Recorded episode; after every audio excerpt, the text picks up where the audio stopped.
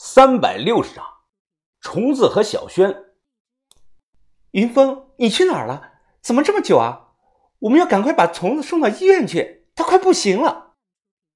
刚回到车里，小轩已经从昏迷的状态转醒了，他非常着急的催我。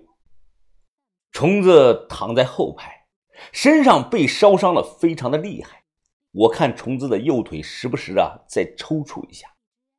鸳鸯正用这个湿巾小心的擦着他的脸和脖子，啊，系好安全带，都坐稳了。赶时间，我一路是踩着油门都没松脚啊。武安这个地方只是个县级市，没有特别厉害的大医院。当时最好的医院就是县医院，而如今这个老县医院早搬迁到了新的地方，好像改成了第一人民医院。医生，医生，快救人啊！医生。哎呦，怎么烧的这么厉害啊？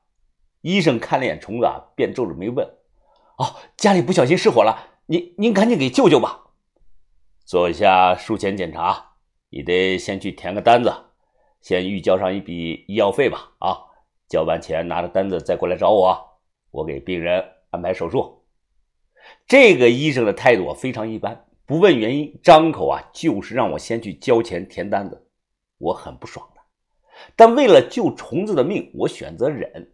毕竟虫子啊是为了救小轩的命，赶忙预交了五万块钱的手术费。药房前台那里啊还他妈的跟我说是多退少补呢，不保证病人一定能救过来，让我耐心的等着结果。随即，虫子就被一帮白大褂着急忙慌的推进了手术室抢救。哎，小轩，我在这里守着，你去洗下脸吧。你脸上都是黑。此刻，小轩是眼眶发红，他咬着牙呀：“云芳，虫子为了救我才被烧成这个样子的。我们不管花多少钱，都得救他。”哦，是的，我明白。我我不是那种小气人。虫子这次就算是花上花上一百万、两百万，我都给他出。小轩洗脸去了。我坐在走廊躺椅上，是心里乱糟糟的，无法平静。习惯性的从兜里抽出来一支烟，抬头看到禁止吸烟的这个提醒语啊，我又给它放了回去。就在这个时候啊，手机铃响了。看着这个来电的这个显示，我犹豫了几秒钟，接了。喂，呃，哦，九姐，阿元跑了。哦，他跑了，很多人都被严重的烧伤了。我现在就在医院守着虫子呢，九姐啊，说实话，眼前这个局面，你得赶快回来稳定人心才行啊。手机那头，我听到了他深呼吸的声音。我现在在外地办一件重要的事情，最快要后天晚上才能回去。我走前特意让叶明留下了，他给我守住家。哎呀，没守住啊！你那个保镖也重伤了，是死是活也不好说。对方这次夜袭啊，明显是准备的非常充分的。他们可能看准的就是九姐你不在的这两天啊。啊，对了，啊九姐，还有一件事情，呃，啊阿元让我给你带句话。什么话？我犹豫了足足有半分钟，才鼓起了勇气讲了。我说阿元让你等着。他要找两百个野男人来，来来那个你。说完呢，我立即后悔了，我害怕电话那头的女人迁怒我。不料九卿啊，听后之后竟然笑出了声。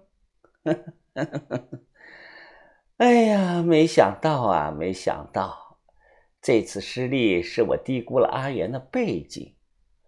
我没想到这只小野鸡真长了翅膀。还扇着翅膀飞起来了，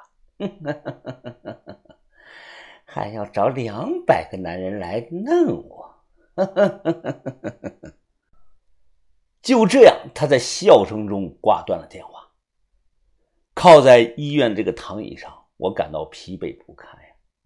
这年头挣点钱真是他妈太难了。我是把脑袋别在裤腰带上走路，一不小心随时都有可能丢掉性命。两个半小时后，医生告诉我一个好消息，一个坏消息。好消息是虫子醒了，坏消息是，接下来的四十八小时啊，是虫子的危险期。医生说，一旦发生了感染，就会导致什么多器官的衰竭，那样人就不行了。我问这个人活下来的概率有多大呢？医生明白的告诉我，不到百分之三十。第二天上午七点半，虫子想看什么电视？我给你换台。虫子整个人被纱布包成了粽子一样，他不能说话，只是艰难的抬起了手，给我比了个六。小轩问我这个六是啥意思？要不说这个男人更懂男人呢，我瞬间明白了，他这是想看这个电影频道。我马上给他换台，随后啊，虫子两根手指夹了夹，我又明白他这是烟瘾犯。把护士支走，我把病房的门反锁，踩在椅子上，把天花板上这个烟雾报警器给拧掉。随后，我俩便开始吞云吐雾。小轩就在旁边看着，也没有管。哎，兄弟啊，这次我真的不如你啊！你替我保护了小轩，谢谢啊！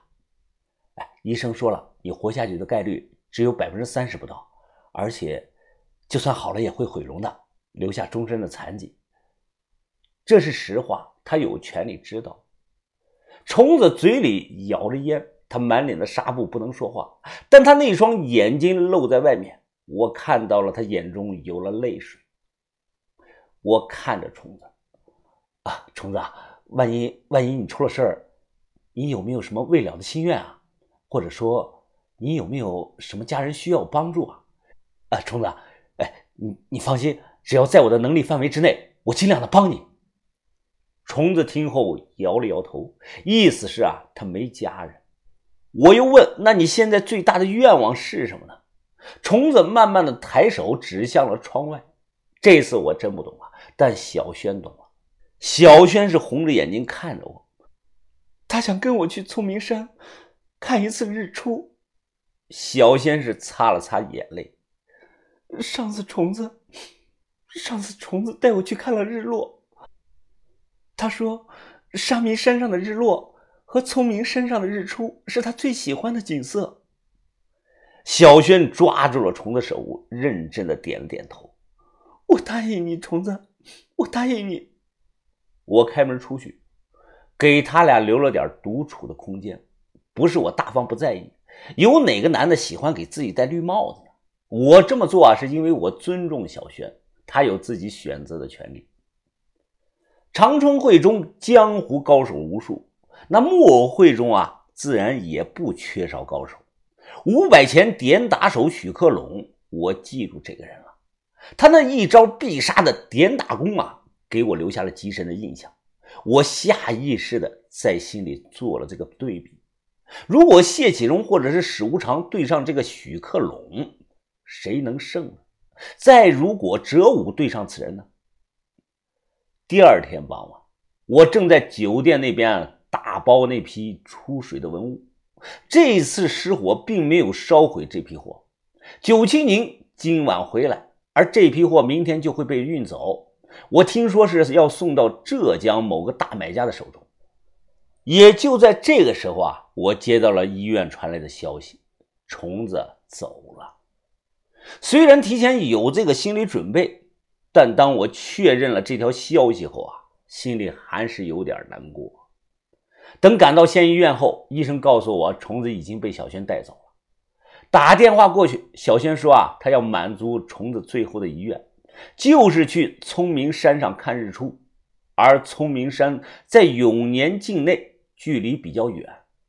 我说我开车带你们去吧。小轩说不用。他自己会开虫子那辆改装的捷达去永年。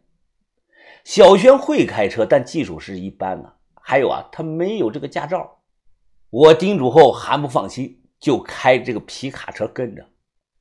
晚上十二点半，市西环路上车呢还不少。小轩开着那辆爆改的捷达一路狂飙啊，在市里的速度都开到了一百以上。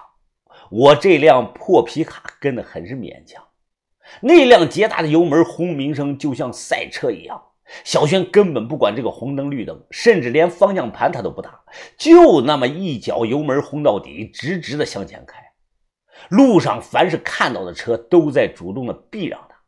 虽然没坐在捷达车里，但我能想象到小轩此刻肯定是面无表情，他生气了。